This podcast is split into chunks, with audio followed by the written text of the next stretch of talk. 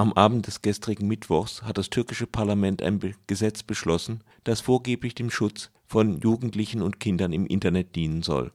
Beobachter und Beobachterinnen vermuten hingegen, dass es ein weiterer Schritt sein soll, um die Medien unter die Kontrolle der Regierung Erdogan zu bringen. Gerade das Internet erwies sich bei den Gezi-Protesten im vergangenen Sommer und bei den Korruptionsskandalen im Dezember als eine Schwachstelle der Regierung. Bevor wir dem in einem Gespräch mit Gürkan Öztürk von den türkischen Piraten weiter nachgehen, erst einmal ein kleiner Blick darauf, wie die Mediendominanz der Regierung in der Türkei zustande gekommen ist.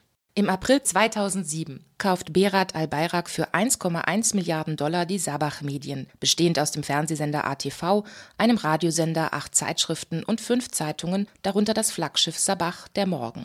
Das Geld haben dem 26-jährigen Geschäftsmann zwei staatliche Banken geliehen. Auch der Emir von Katar hat sich beteiligt. Besondere Eigenschaft des jungen Geschäftsmannes, der zuvor nicht im Mediengeschäft tätig war, er hat Erdogans Tochter Esra geheiratet. September 2008. Die Doan-Medien berichten über einen Prozess in Frankfurt, bei dem Mitarbeiter eines islamischen Hilfsvereins wegen der Veruntreuung von Spendengeldern angeklagt sind. Das Geld könnte teilweise in den Aufbau regierungsnaher Medien in der Türkei geflossen sein. Am Vorabend der Urteilsverkündung ruft Erdogan zum Boykott der Doan-Medien auf.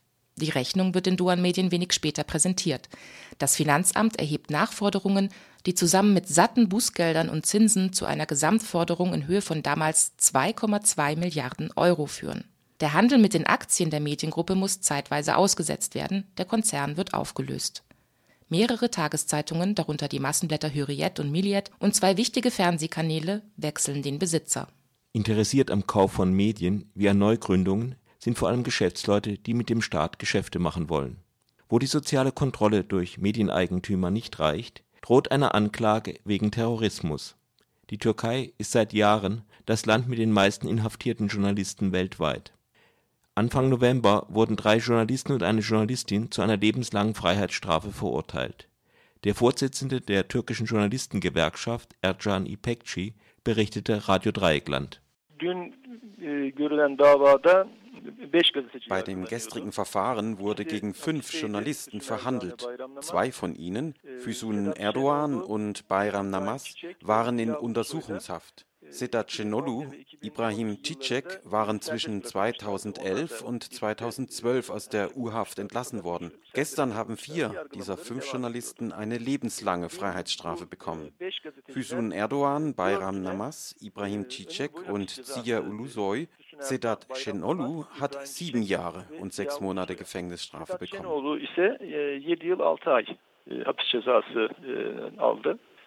Şimdi Türkiye'de bir basın ve ifade özgürlüğü sorunu var. Hapiste şu anda 62 gazeteci var. 150'den fazla gazeteci de 2009 yılından bu yana Es gibt in der Türkei ein Problem mit der Pressefreiheit. Derzeit befinden sich 62 Journalisten im Gefängnis. Mehr als 150 Journalisten wurden seit dem Jahr 2009 inhaftiert und später wieder freigelassen. Aber ihre Prozesse gehen weiter. Auch sie sind von Gefängnisstrafen bedroht. Nun zu dem neuen Gesetz. Hauptkritikpunkte sind, dass nun Webseiten auch ohne Gerichtsbeschluss gesperrt werden können, dass die Regierung auf diese Weise Zensurbefugnisse bekommt, die sie bei anderen Medien nicht hat. Das wird ganz grotesk, wenn ein gedruckter Artikel auch im Internet veröffentlicht wird und dann der Zensur unterliegt, die bei gedruckten Seiten nicht anwendbar ist Ebenfalls ohne Einschaltung der Justiz soll der Staat auch darauf Zugriff bekommen, welche Webseiten die Internetnutzer aufgerufen haben und welche Begriffe sie in Suchmaschinen eingegeben haben. Die entsprechenden Daten sind auf zwei Jahre zu speichern. Radio Dreieckland sprach mit Gürkan Öztürk von der türkischen Piratenpartei über das neue Internetgesetz. Bisher haben sich die türkischen Piraten erst als Verein gegründet denn neue Parteien haben es in der Türkei aufgrund der 10%-Hürde für den Einzug ins Parlament schwer. Das hindert die türkischen Piraten und Piratinnen nicht daran, bei Protesten gegen die Internetzensur und andere Missstände kräftig mitzumischen. Nun das Gespräch mit Gürkan Öztüran.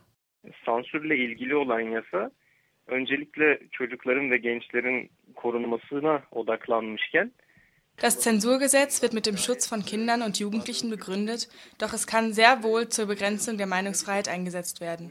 Deshalb sind wir gegen dieses Gesetz. Natürlich nehmen wir den Schutz von Kindern und Jugendlichen sehr ernst, aber die Wahrscheinlichkeit, dass das Gesetz politisch missbraucht wird, ist sehr hoch.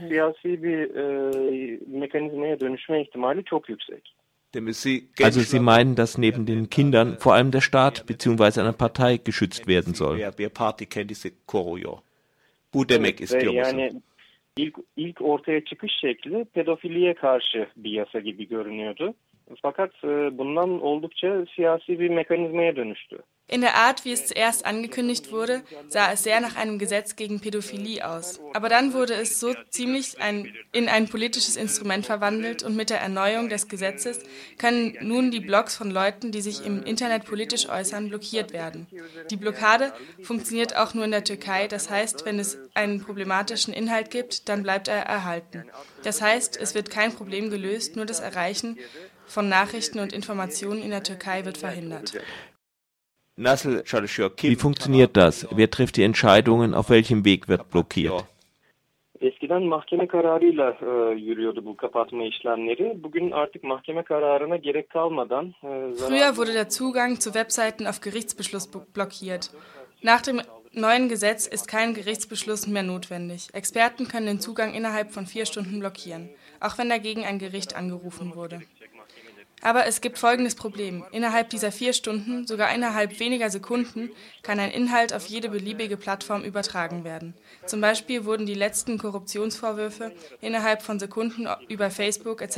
weiter verbreitet. Also die Zensur ist nicht erfolgreich und zielt nur auf Verlangsamung.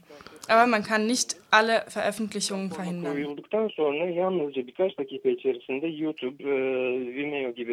birçok farklı ses ve görüntü platformuna da yayıldı bunlar. Yani ve... sansürleme uygulaması aslında başarısız bir uygulama ve sadece yavaşlatmaya yönelik. Ama asla e, herhangi bir şekilde bilginin yayılmasını engelleyebilen bir şey değil. Und wenn etwas in einer Zeitung bereits gedruckt wurde, kann seine Verbreitung im Internet dann verhindert werden. Evet. Yani bu haber kaynakları için de aynı şekilde geçerli. Ja, und das gleiche gilt auch für Nachrichtenquellen. Noch vor der Verabschiedung des Gesetzes wollten sie, dass der Inhalt einer Anfrage eines Abgeordneten der Opposition aus den Nachrichten entfernt wird. Das heißt, es wurde Druck gemacht, nachdem eine Nachrichtenquelle die Aussage eines Abgeordneten der Opposition nicht verbreitet wurde. Bu hem basın özgürlüğüne hem ifade özgürlüğüne hem haber alma özgürlüğüne karşı yapılmış bir müdahaledir. Das ist ein Eingriff in die Pressefreiheit, in die Meinungsfreiheit und in die Freiheit der Nachrichtengewinnung.